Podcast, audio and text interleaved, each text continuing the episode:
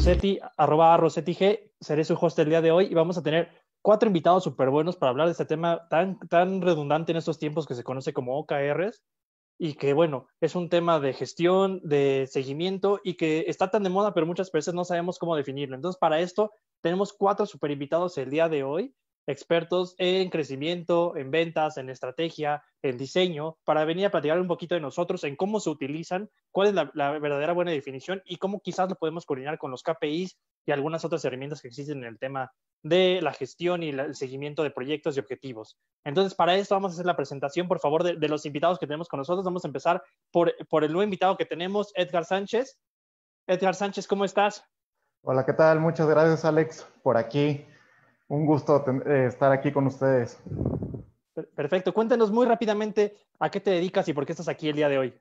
Claro, mira, hoy en día eh, estoy actualmente trabajando en mi consultoría. Es una consultoría enfocada en, el apoyo a emprendedores, a empresas pymes y empresas grandes en el sector de ventas y marketing digital, ¿no? El enfoque es ahorita pues apoyarlo y, y desarrollar las estrategias que hoy en día los cambios han sido muy fuertes, ¿no? Con todo esto de, de post, ah, después, pandemia, etcétera, etcétera, es una manera de innovar las cuestiones en, en, ventas, ¿no? Actualmente me encuentro en eso. Perfecto, ahorita regresaremos contigo, Edgar. Vamos con un viejo conocido del canal, Humberto Barrera. ¿Cómo estás, Humberto?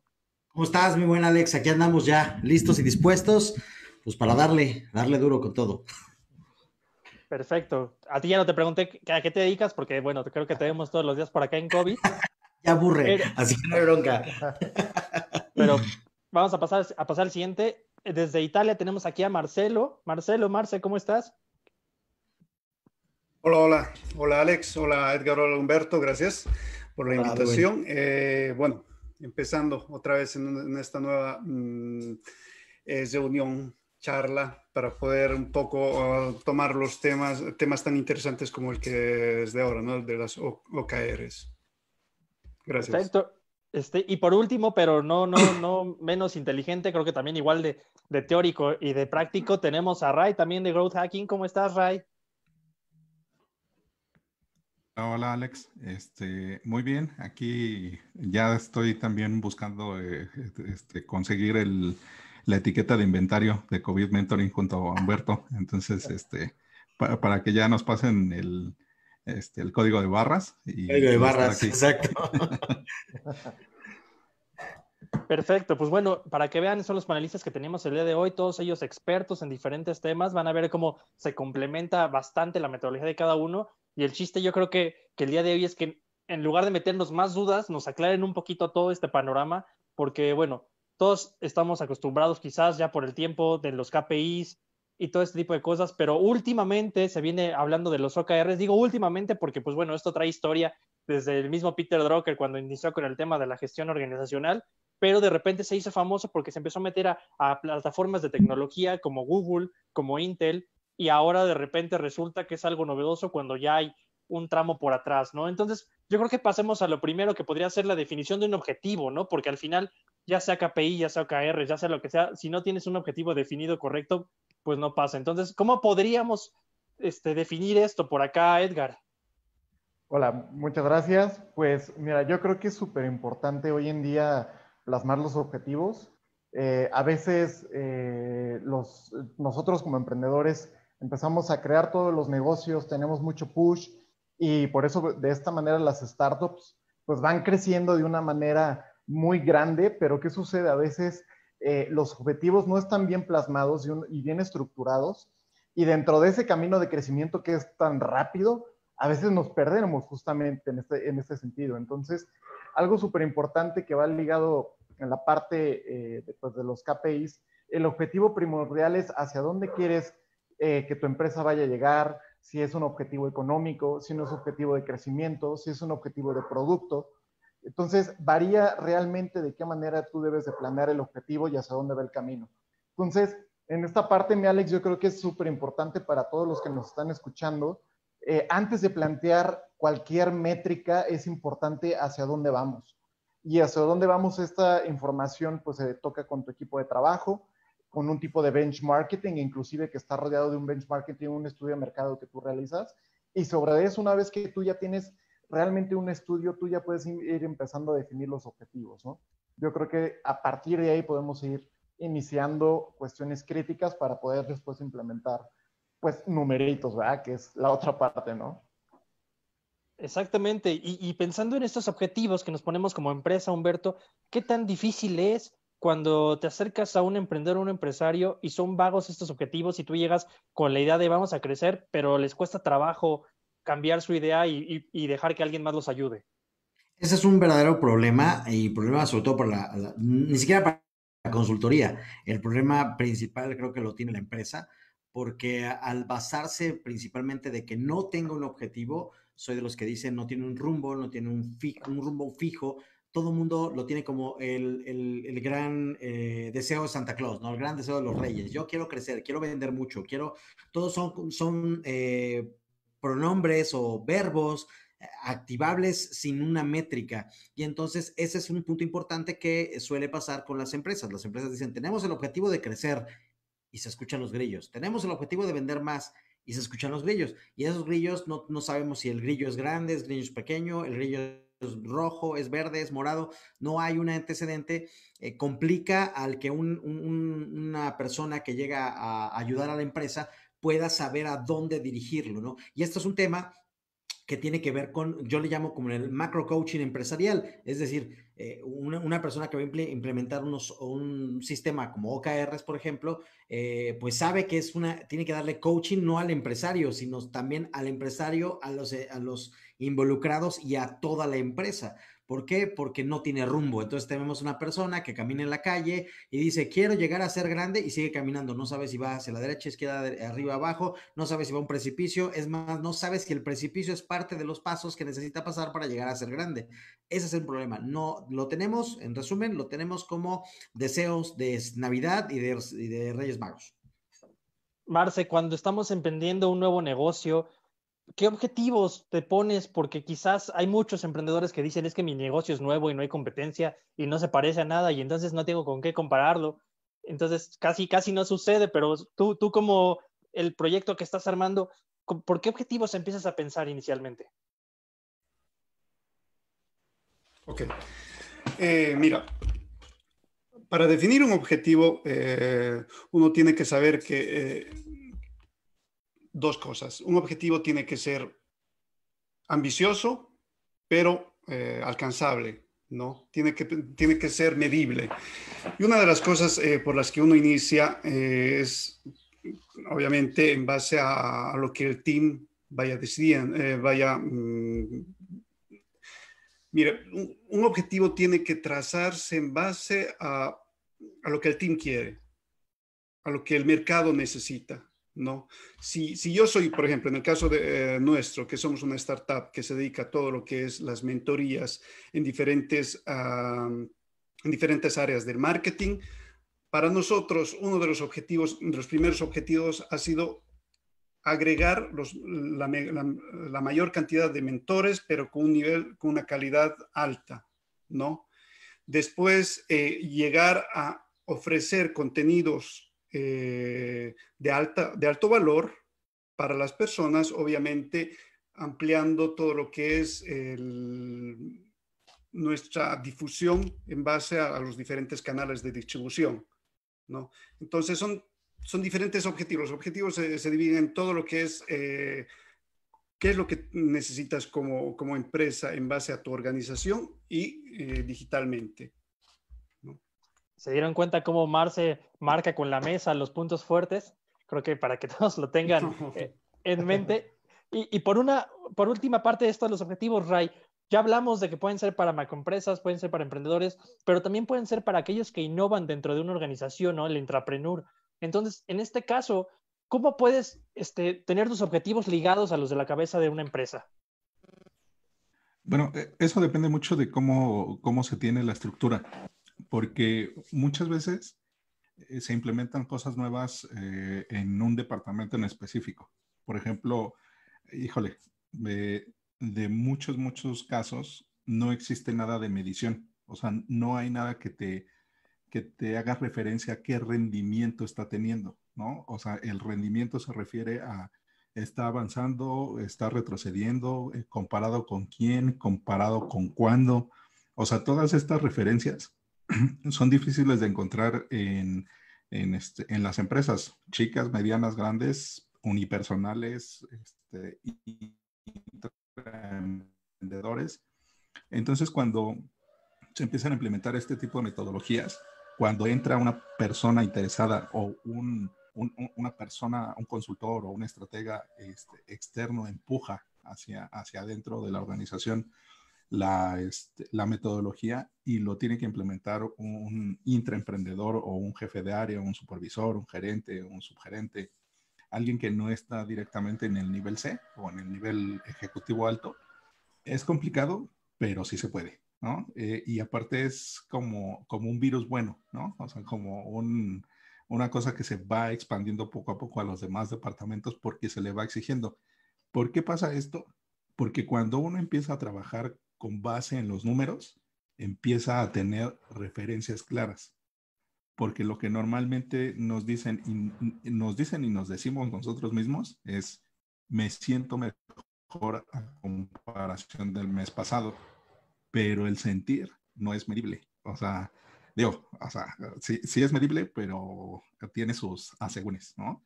Es medible por el sentido de, de, vas calibrando o vas definiendo qué es, qué es bueno, dicotómico, ¿no? De, de, dos vías. Es este, contento, triste, alegre, este, enojado, o sea, como vas haciendo en pares.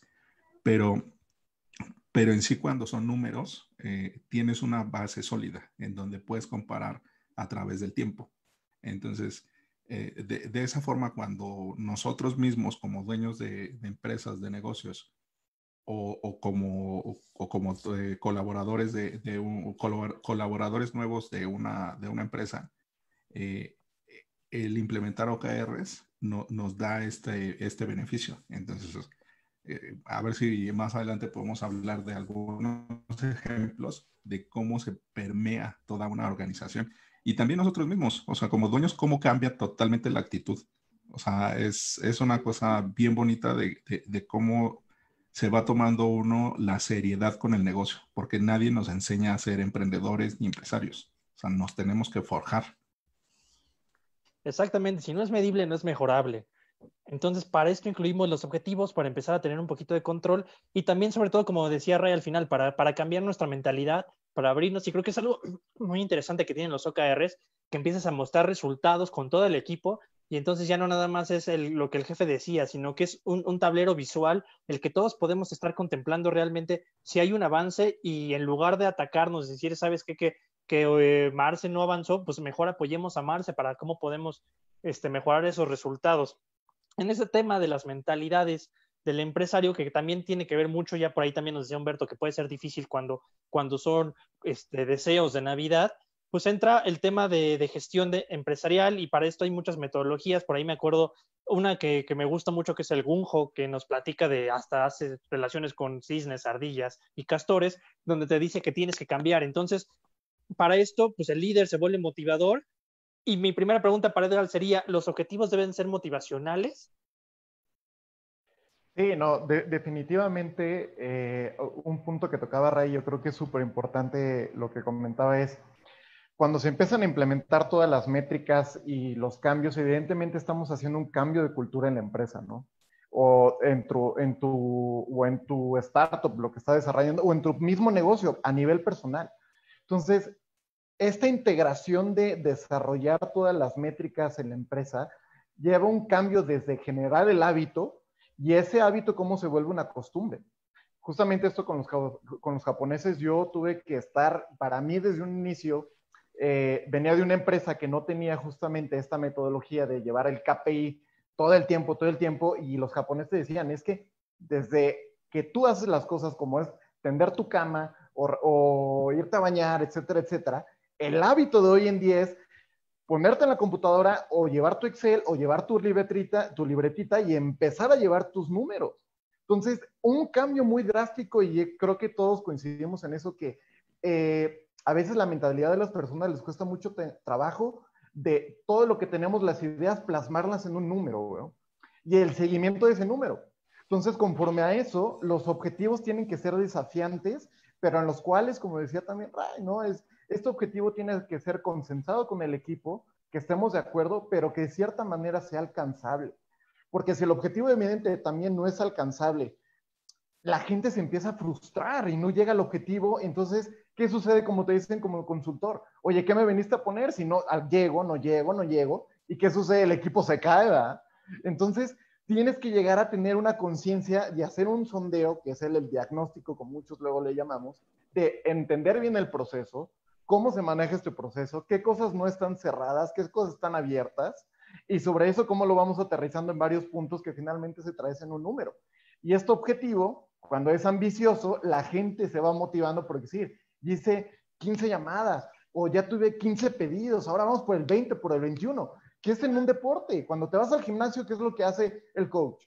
¿Qué te dice el coach? Oye, vamos a empezar por esto, vamos a hacer eh, siete, siete, levantamientos y tu rutina empieza con lo básico y después le vamos metiendo más y más y que tú sabes, pues te vuelves más mamado, más guapo, más fuerte. Es lo mismo, es lo mismo, te vuelves mejor. Entonces a nivel empresarial, a nivel emprendedores, eso es lo que tenemos que buscar, que nuestros objetivos siempre saquen lo mejor de nosotros enfocado en la métrica y cómo vamos a ir alcanzando esa métrica. Yo creo que es, es de esa manera, ¿no, mi Alex? Perfecto. El tema de métricas, Humberto, es, es, difícil. El otro día en la sesión nocturna, Héctor Rosales nos comentaba que solamente el 63% de las empresas en México estaban llevando un tema de KPIs. Entonces, de entrada, pues tienes que pelear contra esa mentalidad de, oye, ¿por qué lo voy a hacer? O, oye, es demasiado difícil hacerlo, ¿no? Entonces, aquí es donde podríamos a, lo mejor empezar a definir un poco más el OKR porque realmente hay un beneficio grande y no es algo tan difícil de entender para que justamente, como decía Edgar, pues puedas empezar a meter estas métricas a tu empresa. Así es. Ese es un tema. Eh, eh, métricas, ese, yo le llamo que es el problema en el cual nos hemos metido todos y no sabemos que estamos dentro. Porque eh, pensemos, pensemos en esto. Llevamos métricas desde que nacemos. Nuestros papás, o sea, un niño no lo deja sin métricas. Oiga, ¿cuánto pesó? Lo primero que preguntas en la vida cuánto pesó, cuánto mide. Después empiezan a, se pone de pie el bebé, ya camina y lo primero que te preguntas es, saco, saco la pluma y lo pongo contra la pared, lo marco y mido. Y eso, eso a mí, por ejemplo, con mi hija me ha servido para recordarme algo, que se nos olvida como empresarios que esas métricas son importantes, que cuando nació el, la empresa, pues obviamente medíamos, no todo lo medíamos, es que solo me alcanza para comprar este, eh, tantos, tantos aditamentos y pagar una nómina, lo medíamos. Y conforme va creciendo la empresa, perdemos, perdemos el sentido de la métrica y lo que decía Edgar es muy cierto, porque no tenemos el hábito, porque solo son costumbres y tradiciones. Tradición de empezar a medir la empresa cuando nace, cuando crece nunca, que crezca. Como, perdón la expresión, bien fuerte, pero en Tabasco se habla muy fuerte y me acuerdo que conocí a la gente y me dice, mira, tú creces, creces, creces como zacate. Zacate para muchos en otras regiones es el pasto que crece altísimo y que comen las vacas. Entonces yo le decía, ¿por qué crece como zacate? Porque crece lo pendejo, dice, porque no sabe cuánto crece, crece como viene y como va, dice, y no le importa crecer o no crecer, pero según el, el zacate, pues ha de pensar, yo estoy creciendo, ¿no? Entonces muchas empresas pasan eso y la importancia de la métrica, pero por el otro lado está el tema de no comprender cómo medir. Y ese es el tema.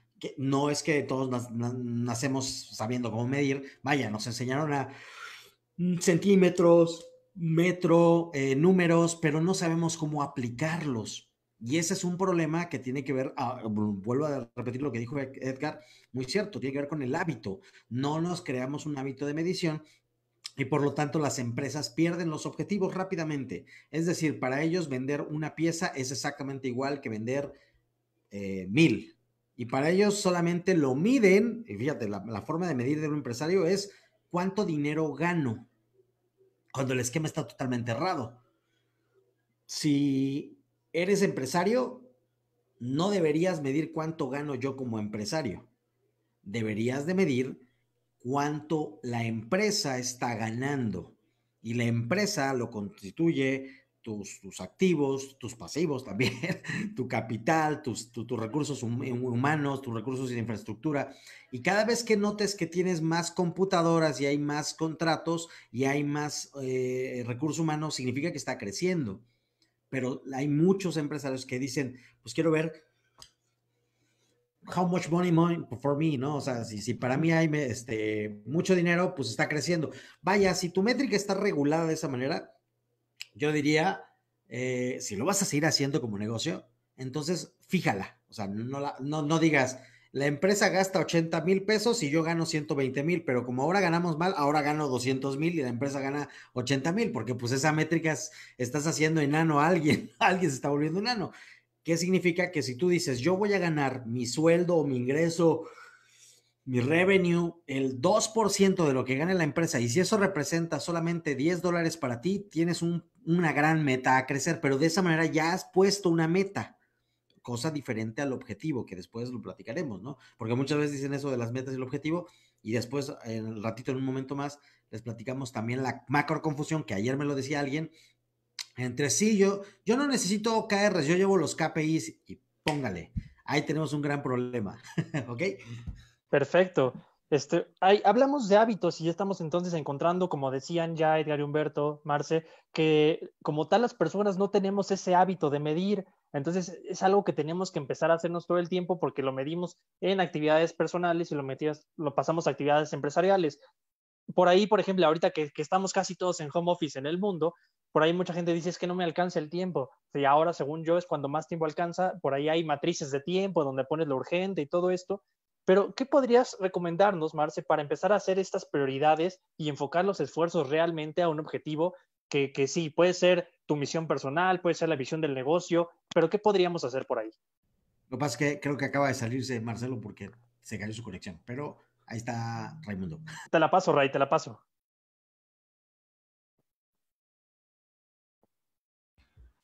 Ah, bueno.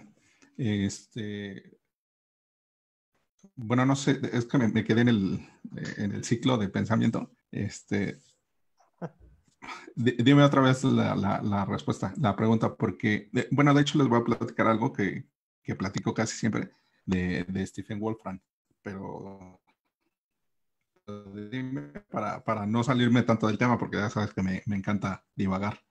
Sí, no, no, no te preocupes. Mira, el tema es que como ya veníamos recapitulando, no tenemos hábitos.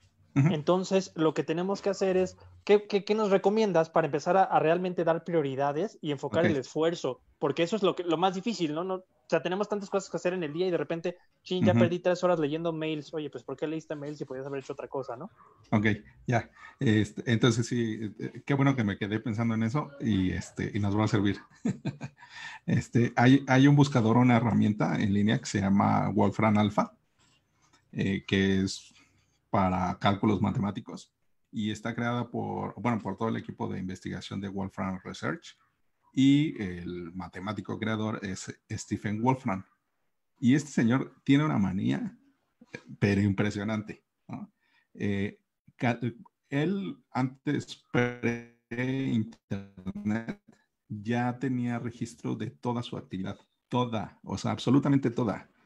Es más, eh, nada más no se ponía a medir su número de respiraciones porque le quitaba mucho tiempo pero contaba pasos, contaba, o sea, agendas llenas de la comida. O sea, comí tantos gramos de esto, de esto, de esto, de esto, todo absolutamente medible. Digo, ya, eso ya es una manía, ¿no? Este, y yo lo entiendo porque profesionalmente soy matemático, entonces tenemos esas cosas, ¿no? Maniáticas. No podemos irnos a este extremo. Pero entonces, ¿cómo, cómo ponemos cuál es la prioridad? que en este caso pues, nos sirven otros, otros sistemas, otras metodologías de complemento. Por ejemplo, la que, la que a mí en lo personal me gusta más es la de GTD, ¿no? o Get Things Done, de, del señor Allen. Y, y, si, o sea, nos podemos ir a algo tan sofisticado de aprender a otra, una metodología nueva, o nos podemos ir con algo tan sencillo como es, tengo mi, mi matriz, que, híjole, se me falta el nombre, de lo importante y lo urgente. Este, a ver si Humberto se acuerda, que él, también ahí la, usa mucho. Este, pero básicamente es hacer una lista de qué es lo importante. Bueno, una lista de mis tareas, lo que tengo que hacer. O columna 1, columna 2. En columna 1 lo que es importante, columna 2 lo que es urgente. Vamos calificando, ¿no? Ahí surge el primer problema. Todo nos parece urgente y todo nos parece importante. Entonces también tenemos que ser bien sinceros en qué es lo importante y qué es lo urgente. Ahí, bueno, ahorita más bien yo quisiera el apoyo de mis compañeros. Yo tengo un, una, este, yo, Alex, una forma. ah, ok, ok, disculpen, disculpen. Se, me ha desconectado, pero aportando a, la pregunta de Alex y a la respuesta de Rey, eh, yo creo que todos los emprendedores o todas las personas que se dedican al marketing tienen que tener una, una familiaridad con los datos. En estos tiempos es importante, mm, en realidad importantísimo, tener una familiaridad con los datos, iniciando con el ya básico Google Analytics, ¿no? Colocando, e, es, una de las cosas que, que, una startup, una pyme o cualquier eh, tipo de negocio pueden eh, iniciar para tener una familia de este tipo es eh, colocando una pantalla dentro de su oficina y colocando todos los datos que tienen que medir, ¿no? Sea a nivel de ventas, sea a nivel de engagement de, que está realizando por los diferentes canales y así poco a poco van creando una, una percepción de normalidad ¿no? En cuanto a usar este tipo de, datos. Porque al final, si, una, si un negocio que está en el ámbito digital no mide lo que hace, eh, lo, está haciendo mal, lo está haciendo mal y lo está haciendo en vano, está perdiendo el tiempo. Todo lo, que, todo lo que hace un negocio tiene que ser medible, tiene que, estar, tiene que eh, ser seguido, tiene que haber una tracha, tiene que estar detrás de cada, eh, de cada métrica para saber si, si, si, al final llegan a sus objetivos, si al final los ha cumplido. ¿no? Muy bien, gracias por el aporte, Ray. Marce. Eh, ah, bueno, yo nada más déjame terminar mi cerrar la idea, porque si se me queda abierta y luego se me olvida. Eh, de ir calificando esto, bueno, dejo la pregunta abierta de entonces, ¿cómo generamos esa prioridad? ¿Cómo somos claros? Y lo más importante es la forma más sencilla de determinar y de empezar a medir mis objetivos a título personal y de departamento y de, ejecución laboral o de, trabajo es cuáles son las tres cosas más importantes y urgentes que tengo que realizar el día. Así me tenga que ir a las 11, 12 de la noche o dormirme hasta las 2, 3 de la mañana, esas son las tres cosas que tengo que cubrir ese día, a fuerza. O sea, no hay discusión, no hay pretextos, no hay nada. Esa es la forma más sencilla de empezar. Pero también me gustaría que, que, este, que, que, si nos dan su retroalimentación de entonces cómo generar esa prioridad de qué es importante y qué es urgente, porque es uno de los temas que más se complica cuando empezamos a usar OKRs. Claro, claro. Mira, dejemos la, respuesta de, la pregunta de Ray, todos tengámoslo en la mente, porque creo que ya basta de estas pequeñas definiciones, ya basta de esta parte teórica, y qué mejor que pasar ejemplos donde podamos justamente responder lo que está preguntando Ray y donde podamos entender todos. Por ahí decía Ray, está el exceso de la gente, entre comillas, como él se mencionó, maníaco, manía, que tiene las ganas de, contabilizar todo. Y por ahí en algún momento tuve la oportunidad de conocer a, a Philly Bean, el CEO de Evernote, que en su momento fue la mejor herramienta de productividad, y él era todo lo contrario, ¿no? Él me decía, yo voy a un restaurante y abro el menú y lo que toque mi dedo lo pido porque para qué pierdo mi tiempo en selecciones tontas que no me llevan a nada nuevo. Hasta decía, hasta me sorprendo más. Entonces, con esto vamos viendo que se pueden aplicar los OKRs, KPIs y todo esto tanto a nivel personal como a nivel gerencial, a nivel empresarial, a nivel emprendedor. Y como decía Ray al final, este, pues no crean que el camino es sencillo, ¿no? Si creíste que por tener una empresa ibas a salir más temprano, pues no va a ser así. Si creíste que ibas a ver más a la familia, no va a ser así porque como dices, tomas lo urgente, tomas lo necesario y hasta el tiempo que sea. Entonces, primero, pasemos ya a este segmento de, realmente un ejemplo real que podamos usar en, persona, vamos a enfocarlo. Este, Edgar, por ahí me quedé con el tema que tú mencionabas, justamente del de hacer ejercicio, ¿no? Que es que a lo mejor es quizás lo más sencillo que podríamos empezar a poner para los OKR, los, resultados clave que queremos y la medición de KPI, ¿no? Con, un ejemplo personal. Coméntanos cómo podrías ponerte este tipo de mediciones justamente si quieres para hacer ejercicio o algún ejemplo que utilices en tu vida. Eh, sí, este es, eh, aterrizándolo ya en un ejemplo, eh, podríamos poner los OKRs, es la combinación justamente del objetivo y el resultado clave que compone esto, ¿no? Por eso la definición OKR. Eh, el OKR lo podemos poner, por ejemplo, nuestro objetivo, eh, si nosotros pesamos tal vez, vamos a poner un numerito promedio, 80 kilos, tal vez estamos unos arriba, más abajo. Entonces, respecto a nuestro objetivo de bajar de peso, eh, nuestro objetivo meta podría ser bajar 15 kilos. Ok, entonces nuestro objetivo meta es bajar los 15 kilos, pero ahí viene el control, que ya aquí ya vendría la, la métrica, que es el KPI, que el KPI nos va a decir cuál es la actividad dentro de ese meta que se tiene objetivo, cuál va a ser lo redundante que se va a estar monitoreando para llegar a ese objetivo claro. Es decir, si yo tengo eh, una meta de llegar a 15 kilos menos, eh, vamos a poner una parte de, dentro de nuestra rutina, tal vez hacer 15 flexiones y después 20 sentadillas y 20 eh, minutos de cardio, por ejemplo. Otro que podríamos agregar es, dentro de la comida que nosotros haciendo, cuántas calorías menos vamos a ingresar a nuestro, a nuestro sistema que para que contribuye a nuestro objetivo final. Es decir, todos esos KPIs que se van involucrando dentro de una manera recurrente del proceso de diario impacta el objetivo final durante un tiempo determinado, ¿verdad? O sea, si hoy me pongo a hacer 20, 50 flexiones, etcétera, etcétera, pues no voy a bajar 15 kilos en un día, evidentemente, ¿no? Entonces, qué bueno fuera, si existe el producto, pues pásenlo para hacerlo, pero evidentemente por eso es lo que viene la parte que es el hábito, ¿no? De ahí ligamos la parte del hábito para que nosotros día con día podamos tener esta medición y este control. Y me brinco nada más eh, a un segundo ejemplo. Esta es la parte tal vez de bienestar salud. Vamos a aterrizarlo ahorita con los emprendedores que tal vez tienen negocios. Te voy a poner un caso, eh, por ejemplo, de una empresa que hace desayuno sorpresa, eh, las envía a todos. Estas empresas, por ejemplo, eh, tienen un crecimiento muy rápido porque tienes muchos pedidos, ¿no? ¿Qué haces? Eh, empiezas a publicar en Facebook, en Instagram, y la gente te está atendiendo y empiezas a recibir mucho lead, ¿no?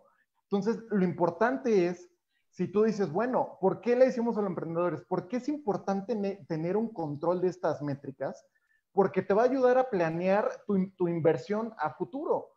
Y eso es lo que hoy en día estamos viendo una cuestión crítica de la inversión en, las empresas y cuánto dinero le tenemos que estar metiendo. Y la única manera que nos va a decir es, como decía Humberto tal un momento, oye, tanta lana, este, tanto ingreso, etcétera, etcétera, las metas, pero realmente lo que nos va a dar el indicador es cuánta costo de adquisición de clientes, cuánto me cuesta a mí generar una campaña en Facebook y cuánto es el retorno de inversión. Entonces, tú vas a empezar a dar ese monitoreo del costo de adquisición del cliente, que este es un KPI que podemos estar monitoreando. Y esto a emprendedores les comento, si nosotros tenemos el nivel de facturación diaria, el costo de adquisición de clientes, cuántos leads tenemos, cuánto le tenemos que meter a nuestro SEO, etcétera, etcétera, estas pequeñas inversiones que vamos teniendo medible y cuantificable en un dashboard, el día de mañana si viene un inversionista o quieres crecer tu negocio a otro territorio, vas a tener la capacidad de analizar qué tanto tiempo, dinero e inversión necesitas hacer para crecer tu negocio. Entonces, aquí el detalle es, no es de que nosotros queremos controlar y ser maníacos, como ustedes decían, al punto de la manía de controlar. No, no, no. Estos valores o OKRs o KPIs que nosotros planteamos es conforme a tu negocio y lo importante para que tú llegues a ese objetivo meta. Entonces, sobre eso es súper importante tenerlo y que la gente, los emprendedores vayan haciendo hábito en generar eso porque finalmente les va a ayudar y no es un capricho, ¿va? Finalmente es algo que te va a ayudar y te, y te va a compensar todo el esfuerzo y ahora lo que decíamos antes. Si ese objetivo es alcanzable y medible, tú como persona y como emprendedor te vas a sentir mucho mejor, ¿no? Y este, nada más ahí cerrando, los CRMs, que los, no es que yo patrocine CRMs, nada, pero hoy en día ¿Cómo la gente puede ir empezando? Les recomiendo Trello. Tal vez es uno que no tiene costo. Te va dando las tarjetitas, te va diciendo las actividades con los clientes que vas haciendo. Otro es PubDrive y otro es Salesforce, pero ya eso cuesta mucho, ¿no? Pero de entradita sí podemos ir entrando, ¿no? Algunos que les pueden ayudar a la gente para empezar a gestionar eso en el día al día de manera remota con, con sus actividades. No, y es bueno adoptar tecnología porque sabemos también que muchas empresas todavía toman su contabilidad en, pequeñas libretas a, mano, ¿no? Entonces hay que ir migrando poco a poco. Creo que este tema de la pandemia, el tema COVID, nos está ayudando a la adopción de tecnología. Y pues qué bueno que mencionas, este, no patrocinamos a nadie, obviamente. Y, bueno, a lo mejor Edgar no sabe, Humberto, porque es nuevo en, estos segmentos, pero a mí me gusta cuestionar a los, en este tema ya de ejemplos un poquito. Entonces, ayúdanos un poquito con el tema también de, un, de un ejemplo que utilices en tu vida, pero ayúdame también a, pensar si, si todo lo que nos comentó Edgar es, está correcto, podrías complementar algo. Por ahí me queda a mí una dudilla por ahí en, la, en la mente, que es el tema de qué tan diferente es el objetivo que te pones con el resultado clave para unirse con el KPI, ¿no? Eso es importante, yo creo que sobre todo no porque lo ha explicado mal Edgar, sino más bien porque la gente regularmente lo capturamos mal, siempre lo capturamos mal. Decimos, pensamos que el resultado clave es como, eh, pues cuánta lana, cuánta lana me va a caer, eso porque para todos es clave eso, ¿no? Eh, entendamos algo importante, el resultado clave es algo que sí se logra, y mira, yo tengo una, tengo una tabla, me voy a atrever a, compartírsela con todos ustedes. Este, no, gracias a Dios no cobramos por esto, así que no se preocupen. no tienen que sacar su billetera a nadie. E, esta es una tabla que podemos decir un ejercicio práctico para eso. Y me voy a, voy a retomar un poco el, ejercicio que, tomaba mi querido Edgar, para lo cual este, voy a compartir, bueno, ahorita voy a compartir esta tabla. Voy a pedirle ayuda a mi querido Ray. ¿Te parece, Ray? Si te puedo tomar de, este, para compartirte por aquí. Y, ah, pero tengo que ¿no? OKRs, miren, va bien. Bueno, ahorita, ahorita se la comparto. La idea principal es que, aquí está, listo, bien, entonces vámonos. Entonces, para que nos ayude un poquito por ahí, si quieres, Ray, para que lo vayamos llenando. La idea de esta tabla no es que así sean, o sea, porque obviamente muchos los hacen por tablas, otros los hacen por tabloides, eh, puedes hacerlo por, eh, tipo, tipo infografía, bueno, ya si tienes un dibujante ahí, padre, excelente, pero lo importante de esto, y antes de entrar al tema, es que también tiene que funcionar como dos formas los OKRs. Uno, no son, no son un elemento de castigo para tu gente, eso es importantísimo, si no, no va a funcionar. Hace poco le comentaba a Gerardo Betancur acerca de estos temas y le decía, los OKRs no pueden, no pueden ser un objeto de calificación porque de lo contrario, al ser públicos, nadie los quiere hacer. Entendamos que venimos nosotros de una, de una, de una ascendencia eh, cultural en la cual este, pues, éramos esclavos, ¿no? O o, tenemos en, en, en cierta parte del mindset de en algún momento o, los latinos o los mexicanos somos esclavos, etcétera, y todo ese mindset corre o corre hasta los empleados. Entonces, cuando a alguien le dicen, necesito que me tengas esto listo para tal hora, muchos lo perciben como, y si no lo hago, me corren. Cualquier cosa, y si no lo hago, me matan, o sea, como antes, ¿no? Los esclavos, ¿no? Y si no lo hago, pues ya se fregó todo. Entonces, cuando pasa esta situación, no existe algo en nosotros que se genere como un reto no hay reto, simplemente hay un cumplimiento. Y entonces los OKRs no funcionan como cumplimientos en función de, ah, terminaste, te vas, no, no terminaste, bien, quédate y te doy una paleta. No, no sirve para eso. Por eso comentaba Edgar, el tema motivacional tiene que venir implícito posterior a, no en el mismo objetivo. Es decir, cuando los haces públicos y dices, yo soy el empresario y necesito que todo esto se cumpla para que todos crezcamos, entonces entienden que si, que si queremos llegar a 50 millones de dólares de venta, ¿cómo participo yo si solamente me dedico a limpiar la entrada de los, de los, de, los, establecimientos, ¿no? Eso es esencial que hasta el propio persona del, mantenimiento pueda saber cómo hacerlo. Entonces, en este, en este esquema, vamos a ver si, si, si Ray me ayuda un poquito como me, escriba aquí. En el objetivo me gustó el ejemplo porque vamos a, vamos a bajarle un ejemplo muy práctico y después lo podemos transformar en un ejemplo muy, muy empresarial, ¿no? El objetivo de bajar de peso, ¿no? Muchos pondrían arriba, objetivo, bajar de peso. Ah, padrísimo, ¿no? Otra, otro, otro, otra este, petición a Santa Claus, ¿no? nunca se cumple. Pero entonces dijimos que para ser objetivo tenía que ser un, objetivo que fuera medible. De hecho, tiene que ser smart primeramente y posteriormente yo le agrego, yo diría como es como una, una, una, un preparado. Lleva elementos básicos como el SMART, que todo el mundo sabemos que obviamente deben ser específicos, deben ser medibles, deben ser alcanzables, deben de ser relevantes y por supuesto deben de ser en tiempo y forma. O sea, deben marcarse con tiempo. Y a pesar de estos elementos clave, yo le agregaría dos, que obviamente el OKR los tiene, que básicamente es que son ambiciosos y son públicos. ¿Qué significa? Que todo mundo lo conoce. O sea, no es así de yo, el jefe, es que no les voy a decir cuánto quiero ganar. No, no, no es cuánto quieres ganar. El objetivo es de la empresa. Entonces, ponle cuánto necesitamos que ingrese a la empresa. Número uno, y que todo mundo lo sepa. Y al desglosarse van a saber ellos cómo su participación interviene. Y número dos, ambicioso. Bueno, ¿cuánto vendimos el año pasado? Pues 10 mil dólares. Perfecto. Vendamos 11. ¿Qué? O sea, eso suena pues posiblemente, si no fuera 2020, posiblemente va a suceder, pero, pero quizás ahorita en 2020 suena muy ambicioso y está bien, por eso es el tema de, lo ambicioso, de que podamos romperlo y hay formas de medir estos OKRs, pero vamos al ejemplo, bajar de peso muchísimo, eso no sirve, entonces sería bajar de peso y, ah, bueno, aquí viene, aquí viene el tema, nada más voy a, voy a apuntarlo para que, para que todo el mundo lo que está viendo esto lo pueda ver. Voy a nada más a cambiar tan rápidamente la pantalla para que lo puedan ver y creo que aquí es donde vamos a, a, homologar las, las, formas de pensamiento. Déjenme ver dónde está mi barrita, barrita, barrita. Mientras lo guardas, pues también hacerle la invitación a todas las personas que nos están viendo, que recuerden que COVID Mentoring es un programa hecho para apoyar, es un granito de arena que estamos poniendo todos los que estamos aquí. Entonces, no, no, no dejen de buscarlo. Por favor, escríbanos qué les interesa saber para, para futuras. Sigan enviando sus casos. Tenemos ya mentorías privadas. Hay muchas cosas que se están haciendo. Y bueno, este, igual invitar a tanto a Edgar, tanto a Ray como a Marce, que si quieren opinar, igual en contra o a favor de Humberto, lo vayan haciendo. Obviamente, la, idea es que yo les decía ahorita que cuestionaba a Edgar, pero no porque no sepa, sino porque todos son expertos, todos los que están aquí son, son, son expertos en todo este tema. No creo que en el tema de, la tema de nutrición, pero es un buen ejercicio, ¿no?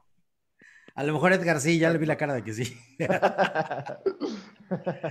Mira, por ejemplo, estos, estos básicos, los objetivos, ¿no? Deben de ser eh, medibles monetariamente, medibles porcentualmente, numéricamente o binariamente. ¿Por qué? Porque obviamente deben de tener rangos. O sea, no todo se mide con dinero, porque todo el mundo podría decir, quiero, quiero vender 10 mil dólares.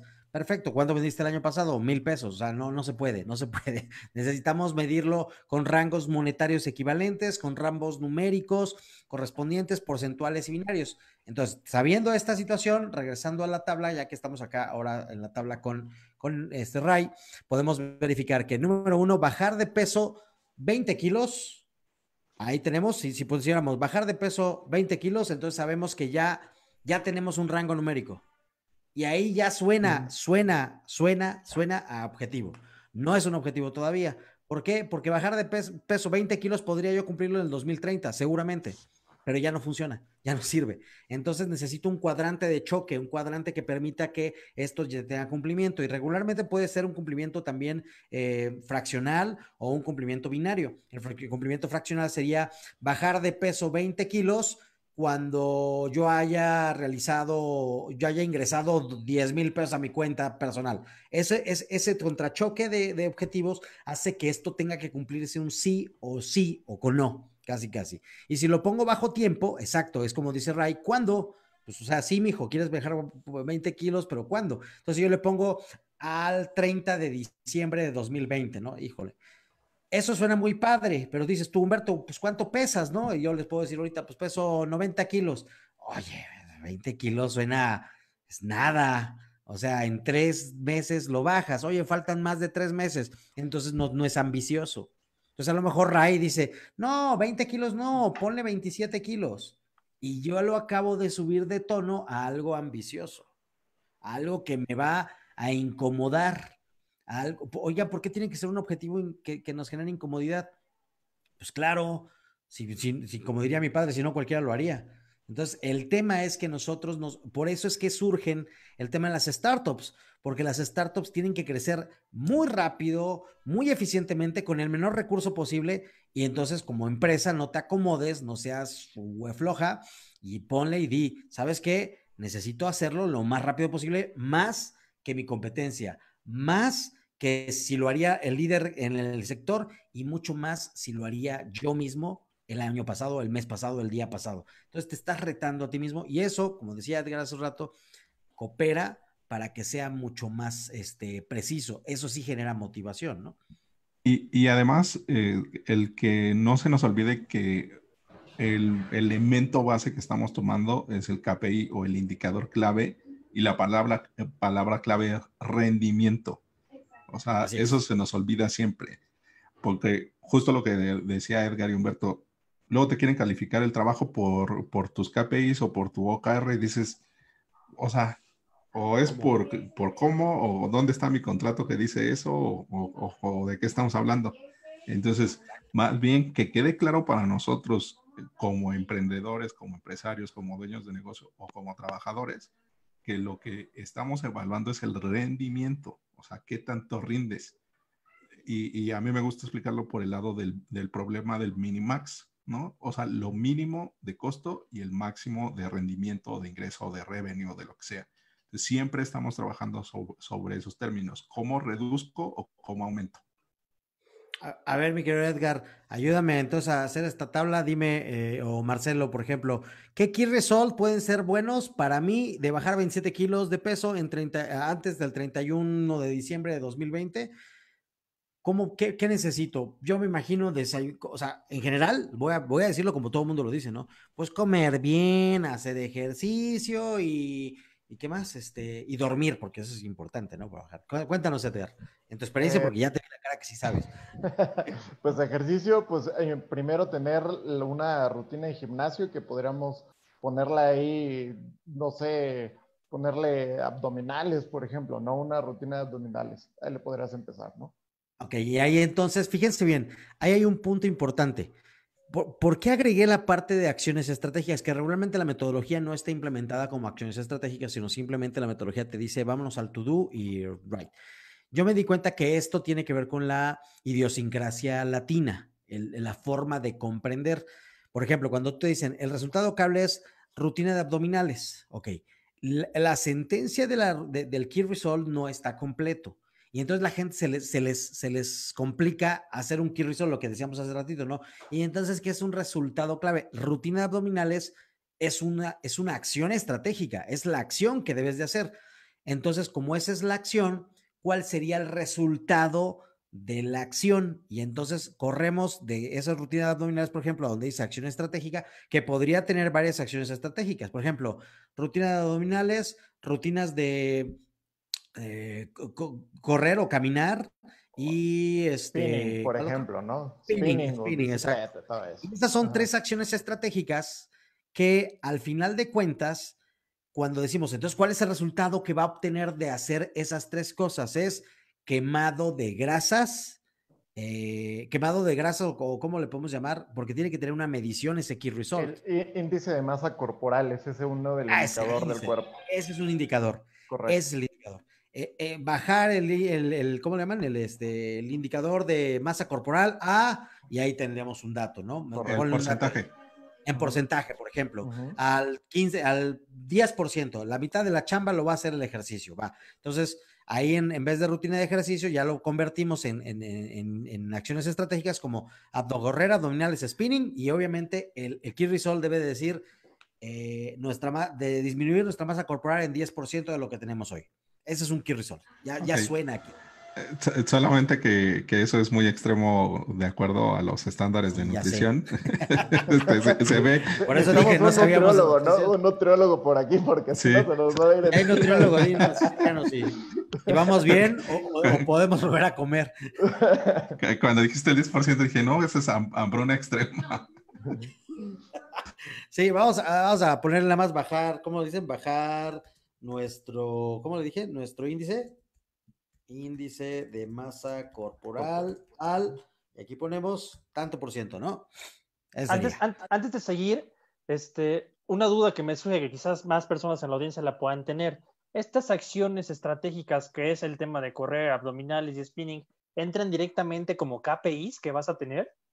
Ahí es donde viene la explicación precisamente porque vamos a, terminar ese ejemplo y podemos seguir con los demás, pero obviamente en ese ejemplo ahí vienen los to-dos y muchos dicen, ah, pues ya me dijiste que era correr, ¿no? No, la acción estratégica es correr, porque me pudieron haber dicho, pues puedes hacer este eh, sentadillas.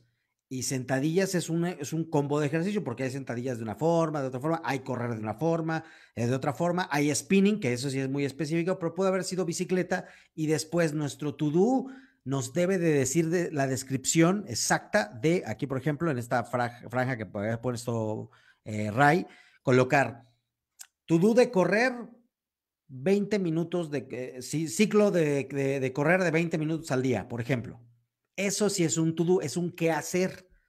Ese es exactamente como te diría una persona, es que quiero bajar de peso. Mira, corre 20 minutos al día, pero obviamente lo vas a hacer eh, ponderadamente. Un ciclo de correr es, 5 minutos trotas, 10 minutos corres, ya sea de mayor a menor, y luego 10 minutos vuelves a correr. Ese es un ciclo, pero le pones ciclos de correr eh, ponderados a 20 minutos ahí ya tiene también una marcación el, el to-do.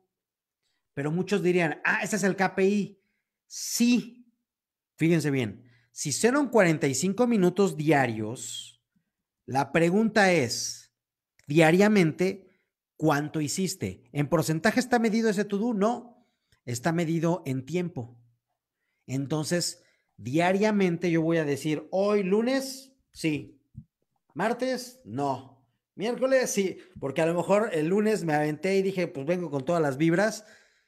Y ese día corrí 49 minutos. Pero el martes me agarró el dolor y me di cuenta que llegué a 20, ya no podía, ¿no? Entonces, el KPI lo que va midiendo es cómo funciona la acción estratégica, perdón, el to-do, que está alineada a la acción estratégica, que está alineado al key result. Entonces la gente pregunta, perdón, perdón, Ray, ah, pero también hay que, bueno, uno que ya es mañoso, ¿no? De, ya creo mañas de estar implementando estas cosas. Lo que regularmente más conviene es elegir una franja de tiempo estandarizada, ¿no? O sea, si nuestro objetivo es, mm, por decir, trimestral, de tres meses, nuestros resultados clave eh, lo que más conviene es que sean mensuales y nuestras acciones estratégicas semanales y nuestras listas de tareas diarias. Exacto. Por eso es que entonces el T-Result debería tener esa parte, ¿no? De bajar el, índice de masa corporal eh, tanto por ciento mensualmente o semanalmente. Y eso también nos está diciendo en el Key Result, bajas tanto por ciento contra tanto tiempo. Es correcto, Ray. Y al final nuestro to-do no tenemos que medir un objetivo, porque muchos dirían, este, ¿cuánto estás? O sea, ya bajaste 20, ¿cuántos, cuánto de pesos de kilo, no? Y a lo mejor estás en el primer mes y la gente dice, híjole, mano, pues vas muy mal. O sea, yo veo nada más que apenas, apenas te cierra el pantalón y esa es su métrica. Pero realmente tú, si llevas los KPIs, dirías, todos los días estoy cumpliendo mis 45 minutos, eh, que, que he sumado a, por ejemplo, y ahí es donde viene la magia del OKR, ¿no? Si pusiéramos el comer bien, que sería desayunos equilibrados, por ejemplo, la acción estratégica sería un desayuno equilibrado eh, o cinco comidas. Dentro de esas, la más importante, desayuno equilibrado y eliminación de este, alimentos chatarras, ¿no? O de, o de, de, de grasas y harinas. Entonces, si pusiéramos aquí, por ejemplo, la parte de desayuno equilibrado, tu ¿cómo es tu desayuno equilibrado? Ah, bueno, pues unos huevitos, unos frijoles con tocino y así. No, espérame, no. Ahí es donde entran los KPIs. Te preguntarían, ¿cuántos carbohidratos vas a comer? ¿Cuántas grasas vas a comer? Bueno, ¿cuántas harinas? O cuántos, este, ya se me olvida, ya ves, soy nutriólogo. y entonces es como dices, como estoy viendo cantidades, ahí sí puedo medir, híjole, hoy me tocaba 20 gramos de proteína, y le puse dos huevos, ya no fueron 20, ahí ya yo ya rebasé, ¿no? Que ahí, a lo mejor como tú dices, si no sé qué medir, lo mejor obviamente siempre es acudir con el experto, pero si no, por ahí mencionaban la palabra clave también, Edgar, hace rato que era el benchmark, ¿no? Si ya lo vas a hacer por tu propia cuenta en este tema que no es recomendable, por eso hay nutriólogos, pues por lo menos vete a investigar cuál es lo, lo que deberías para que como no pase como en el bajar nuestro índice de masa, que pusimos un 10 y que Ray que sí sabe dijo, no, te vas a matar, ¿no?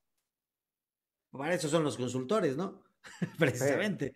Para eso los ocupas. En el momento que estás haciendo tus objetivos, pones un consultor especialista en finanzas, en operación, en logística. No vaya a ser que digas tú, no, pues si ya vendí 10 piezas ayer, yo puedo vender 2000 mañana no lo vas a hacer, no vas a tener ni la capacidad económica ni la capacidad operativa para hacerlo y entonces tu objetivo simplemente va a volverse a convertir, aunque muy ordenado, en otro deseo de Santa Claus. De, hecho, aquí, por ejemplo, Humberto, este, hablando de, de, los KPIs que justamente se requiere ver el estudio tal vez afuera en el mercado o a un experto, aterrizándolo un poquito en el ejercicio que estamos haciendo, es como si nosotros eligiéramos un KPI de ponerte una sudadera que te hiciera bajar de peso, ¿no?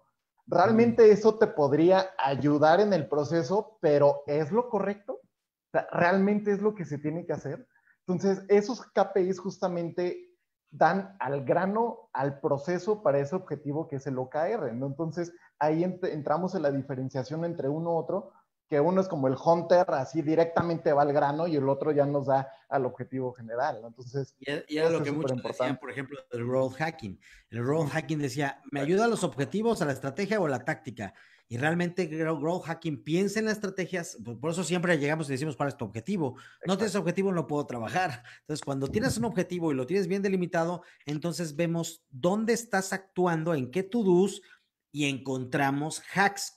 o sea, por ejemplo, si la sudadera fuera el hack, dice, si yo todos los días tenía que quemar y la sudadera me va a acelerar, ayudar el proceso, va, pero si la sudadera me va a ayudar a quemar, pero no la grasa que yo necesito, el hack no sirve. O, por ejemplo, lo que normalmente el preparador físico o el especialista en modificación corporal que cubre un perfil de nutriólogo, entrenador, eh, suplementador o de recomendaciones de, suplementos alimenticios, que esos casi siempre son los tres giros, Así es. Un hack nuevo o, algo de los que ahora sí ya están este, siendo más profesionales. Por ejemplo, un, cliente y amigo mío, Ricardo Sánchez, ahora, ahora ya se recomienda el, fasting, que es el ayuno intermitente. Entonces te avientas cuando lo, lo, que se estila o lo que dicen todos, ¿no? Que es el, eh, este, lo que dice la gente, que debes de, entre más comidas tengas en el día, es mejor para mantener en movimiento tu organismo. Y hay investigaciones científicas que muestran que con tres eh, comidas al día es suficiente y no hay impacto en la variación de peso y energía y esto. Y luego hay otro tanto de investigaciones que nos dice que el fasting, o sea, el, ayuno intermitente, y bueno, hay gente, otro, un, amigo se ha aventado creo que hasta 15 días de, de ayuno. Entonces, que ya son temas como más extremos, ¿no? Pero el ayuno intermitente lo han vivido religiosamente, por ejemplo, los judíos, ¿no? Y, y, y, son, ah, en términos generales, la comunidad judía es, saludable. Entonces, también ahí cabe ver que... Voy a convertir judío. bueno, ya tienes espacio para la, para algo, muy importante que, que, estamos llegando todos también a esta conclusión es que acudir con un experto va a evitar que te hagas un licuado sin proteína y el plátano sea tu primer ingrediente, ¿no? Entonces...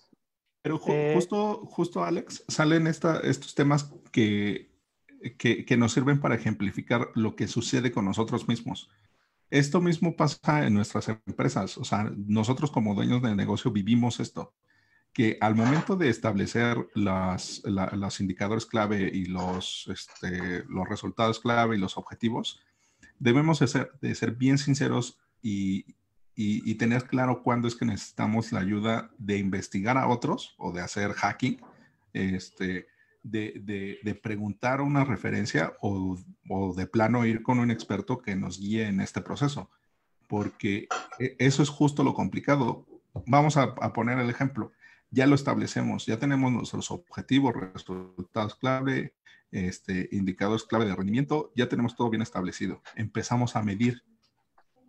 Y la empresa eh, em, eh, empieza en este desarrollo de cultura a preguntar, eh, ¿cómo ves los indicadores? ¿Te funcionan? ¿No te funcionan? ¿Te has sentido mejor? ¿Cómo, lo, cómo, cómo ha ido cambiando tu trabajo?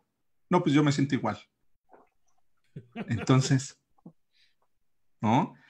Sí ahí, ahí nos remite al mismo punto, que, que no se establecieron bien estos números, que el número tanto nos beneficia como nos perjudica, entonces tenemos que tener también mucho cuidado en este punto. De, Marce, bueno, cuéntanos, Edgar, cuéntanos. Ah, no, rápido, este, de hecho, justamente eh, esta parte de, lo, de, de todo el seguimiento de, las métricas, a mí tuve una experiencia muy curiosa cuando estaba trabajando justamente. Eh, en, la metodología japonesa, eh, lo que decía, por ejemplo, Humberto, ¿no? A veces todas las empresas, evidentemente sabemos que el enfoque es la facturación, la utilidad y las ventas, ¿no?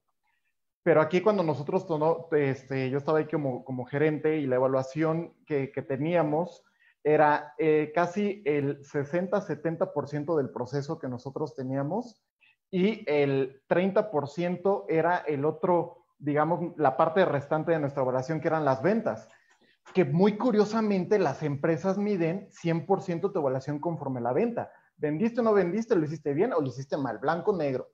Aquí lo interesante era cómo ellos plasmaban toda la metodología de proceso que valía el 50, 60, 70, dependiendo de la posición, porque te, crean, te deberían de hacer el hábito en cómo hacer las cosas correctamente, desde hacer una llamada, desde hacer una cita, desde cómo contestar un lead, cómo contestar el lead, cómo mandas un correo.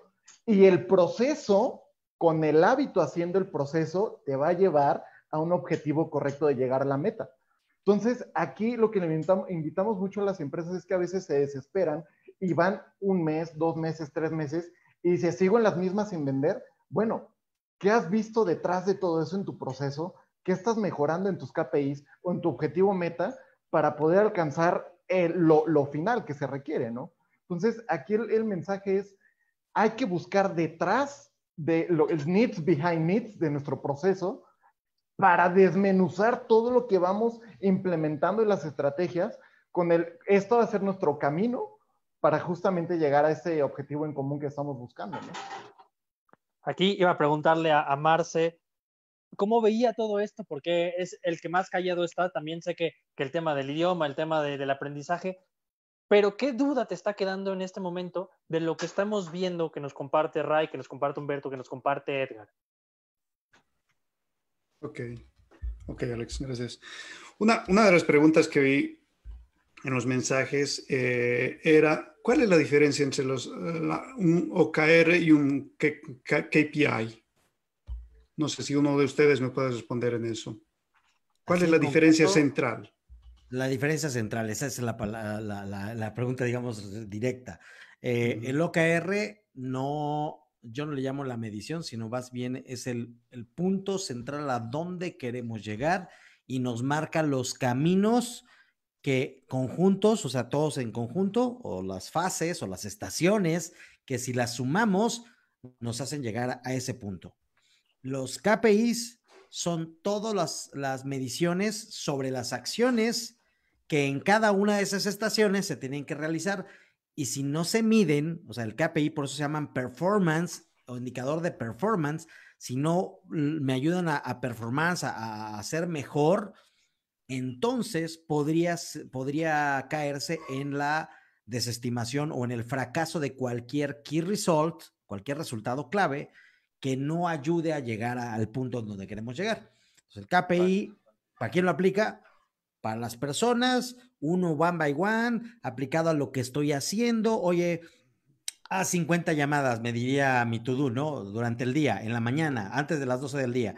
Y entonces mi KPI veo que los cuatro horas de la mañana no me alcanzan para 50 llamadas. La pregunta de performance sería, porque ese es mi KPI, mi KPI son 50 llamadas, entonces mi pregunta sería, ¿puedo mejorar el tiempo de la llamada? ¿O puedo dividirlo en menor tiempo para que me alcance? Y eso es que estoy trabajando en mi KPI. No estoy trabajando en el objetivo de la empresa, pero mi KPI, mi resultado de las 50 llamadas, deberían de ser el cumplimiento de un resultado clave que va a llegar a la, a la, empresa a que venda más, genere más, etc. De, hecho, ahí yo, yo le agregaría a Humberto, eh, justamente como dices, eh, si lo contextualizamos, eh, los KPI son como los pequeños engranes del motor. Entonces, esos engranes los podemos hacer más grandes, más chiquitos, les ponemos más grasa, otro tipo de material, que en conjunto nos hace trabajar en ese motor que tenemos, ¿va?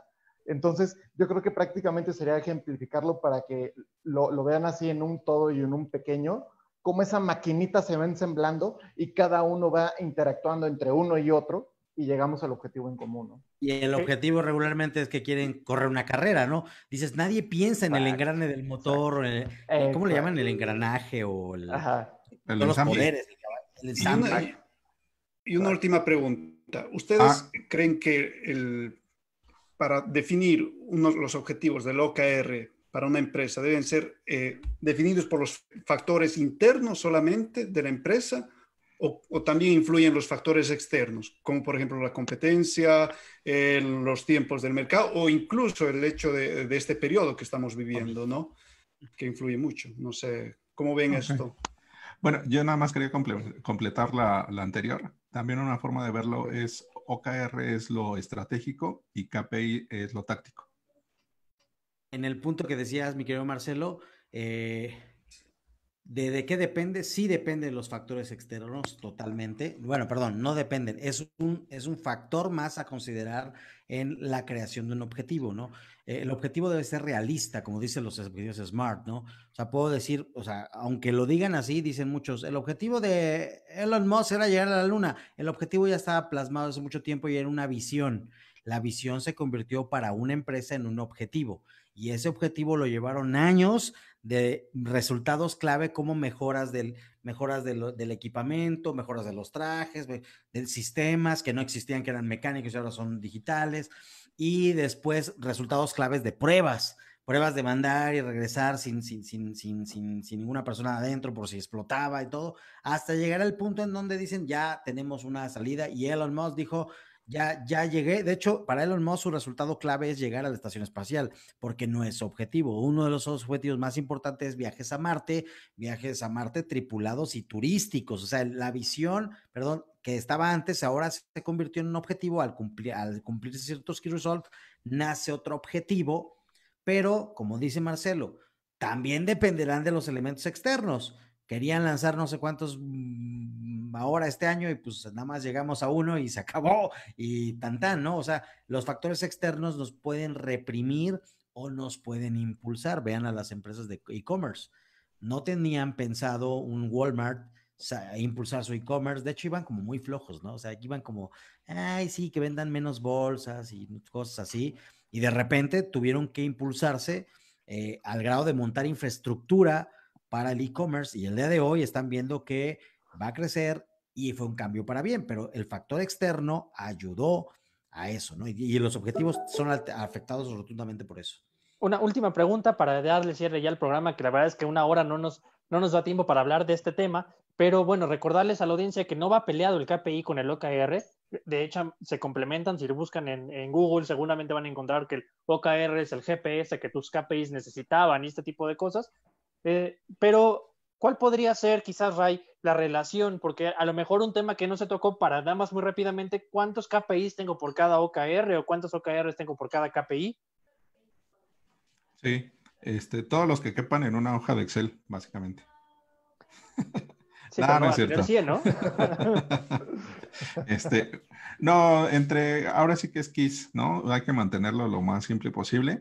Eh, hay, como este, opiniones encontradas. A mí en lo personal, lo que yo he ejecutado y lo que me ha funcionado es trabajar por departamento, por, por departamento, ya sea marketing, ventas, producción, RH, lo que sea, un objetivo, eh, un objetivo de alta dirección, o sea, un que este, le dicen estrella polar o, o un objetivo así súper elevado eh, de alta dirección, luego van descendiendo en cascada eh, el, objetivo como tal, luego los resultados clave de ese objetivo por departamento, que más de tres es un desastre.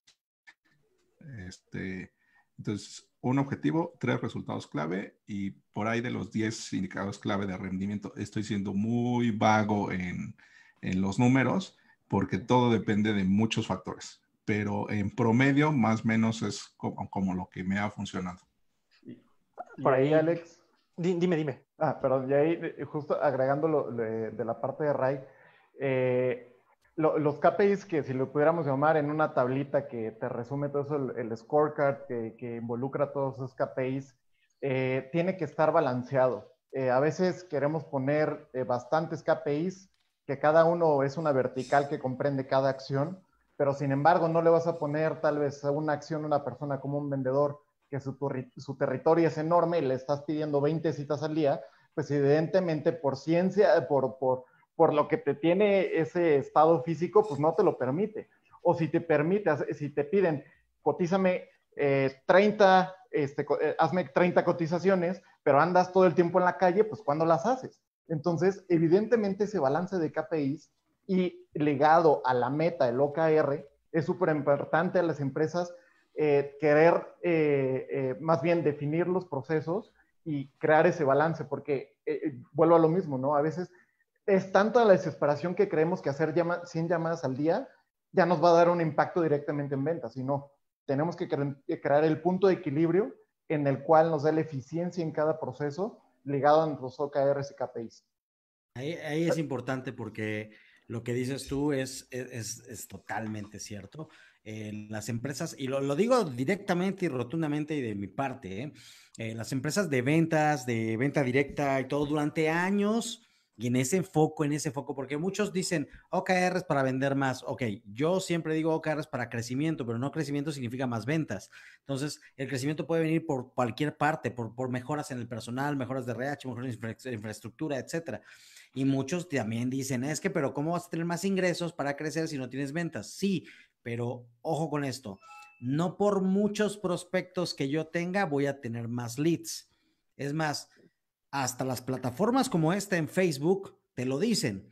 El generar relevancia, que es un factor de, crecimiento orgánico en cualquier plataforma, no significa que le llegues a más gente, significa que la gente, con relación a los que te siguen, la gente que reacciona a lo que publicas, es tu porcentaje de relevancia que se transforma en engagement, ¿no?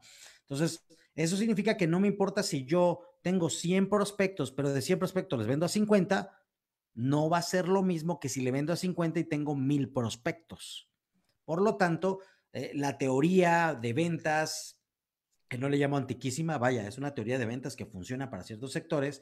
Mientras más prospectos tenga, más oportunidades tengo de conversión, se traduce en eh, de forma inversa. Mientras mejores prospectos tenga, mejor cualificados, aunque no sean más, más oportunidades de conversión tengo.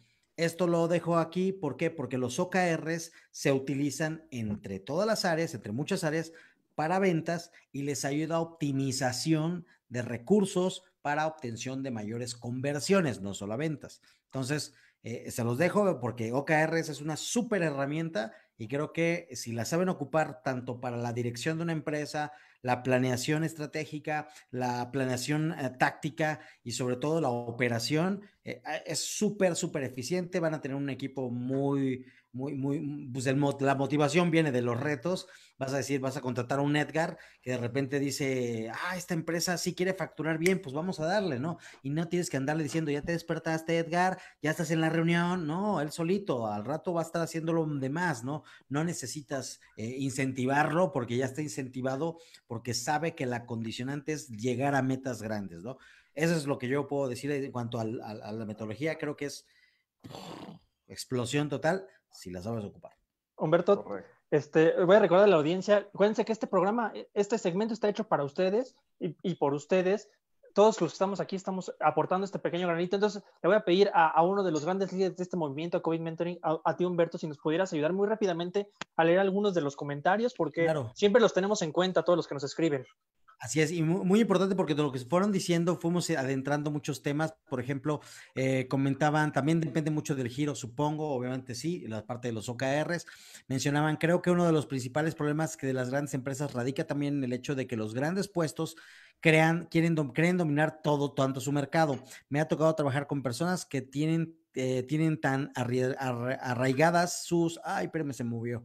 Se movió, se movió por estar publicando.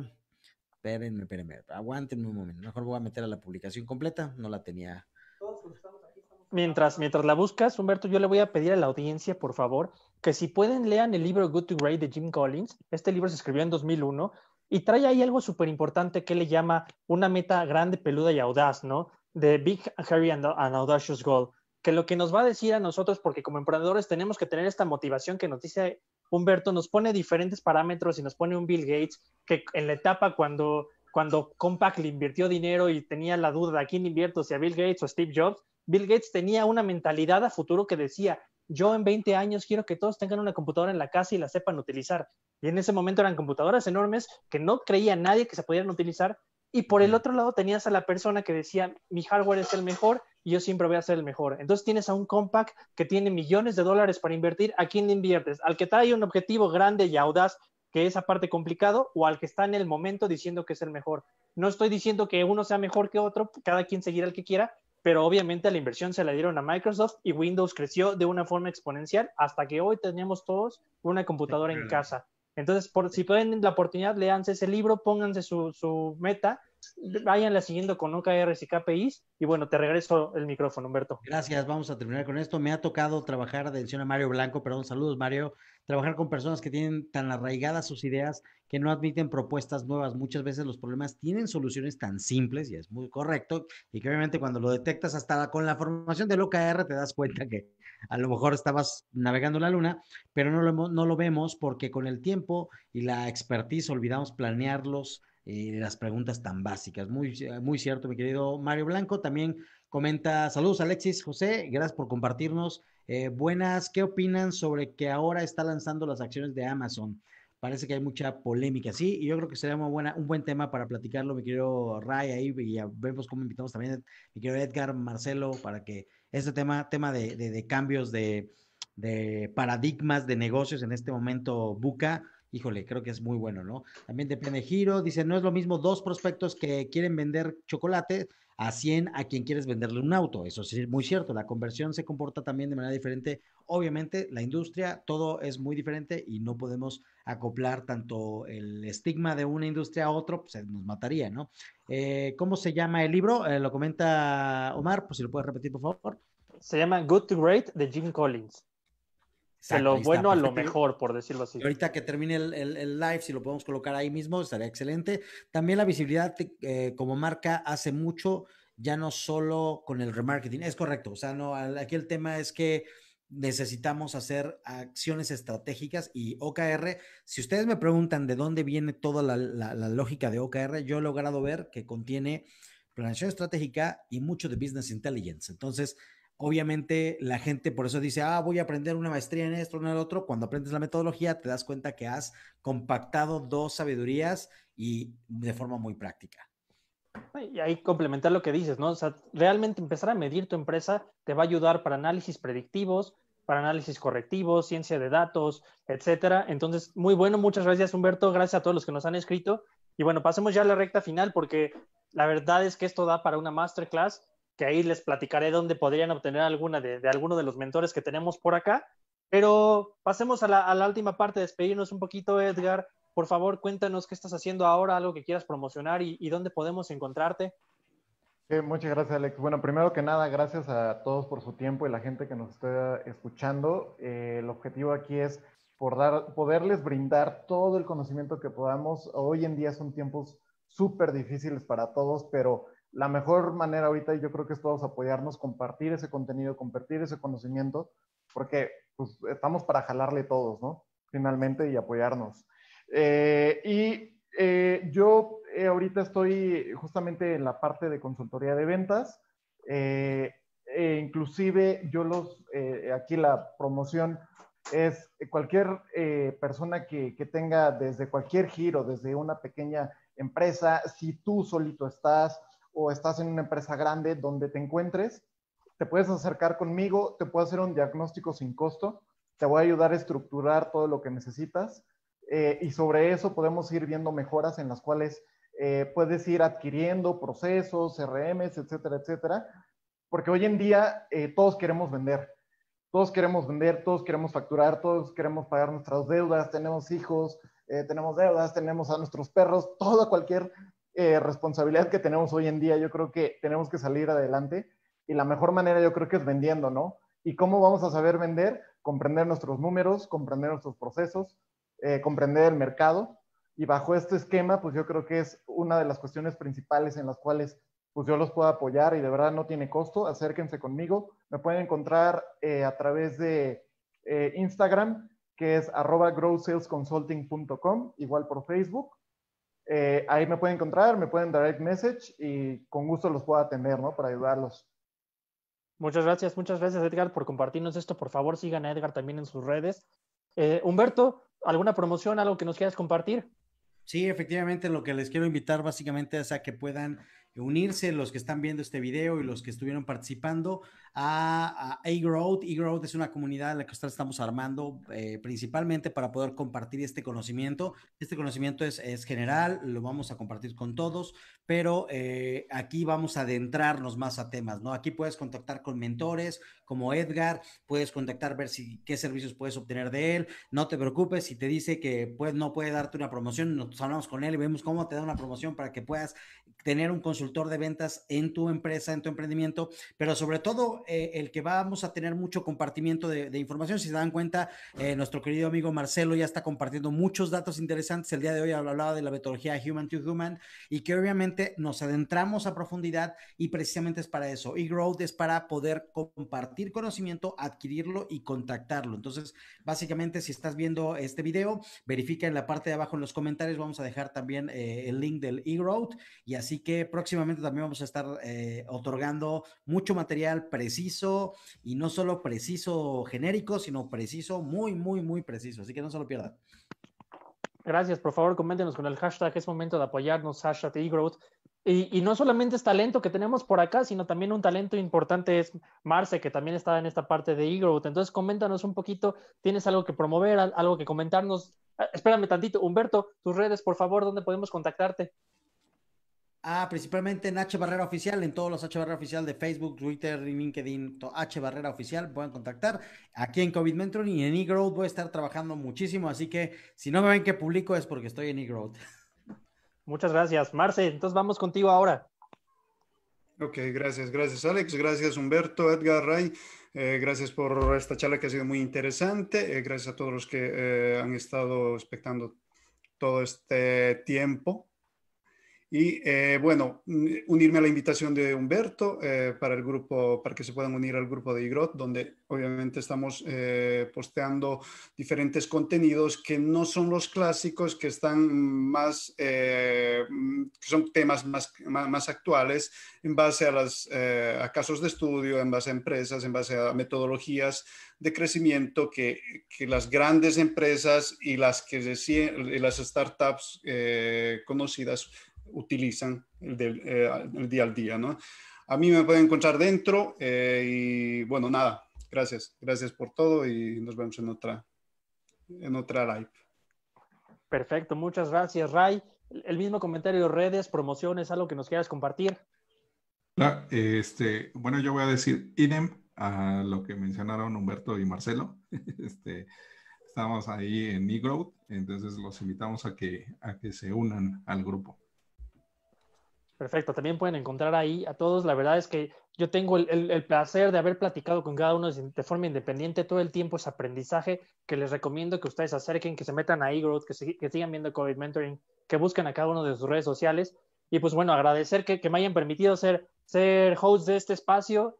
Este, la verdad fue súper entretenido. A, mí me pueden encontrar como arroba en Instagram, de Social Linker Podcast en Spotify, tenemos entrevistas ya con Humberto exclusivas, tenemos entrevistas exclusivas con Edgar también, que ha estado con nosotros, este, de muchos temas, emprendimiento, startups. Síganos, por favor, todo esto lo estamos haciendo para ustedes y todo este contenido está yendo directamente a eGrowth. Ahí lo podrán encontrar de forma gratuita. Pues sin nada más que agregar, este, pues agradecerle a todos los que nos han estado viendo, a los que han estado con nosotros, Humberto, Marce, Edgar, Ray, este, muchísimas gracias por acompañarnos en este segmento. Y por favor, coméntenos, ya les dije, este programa está hecho para ustedes y, mucho de lo que hacemos es porque ustedes nos lo preguntan. Entonces, búsquenos, por favor, estamos abiertos a apoyarlos a ustedes. Hashtag es momento de apoyarnos. Les agradezco mucho que estén aquí con nosotros y nos veremos a la siguiente. Muchas gracias, Alex, a todos.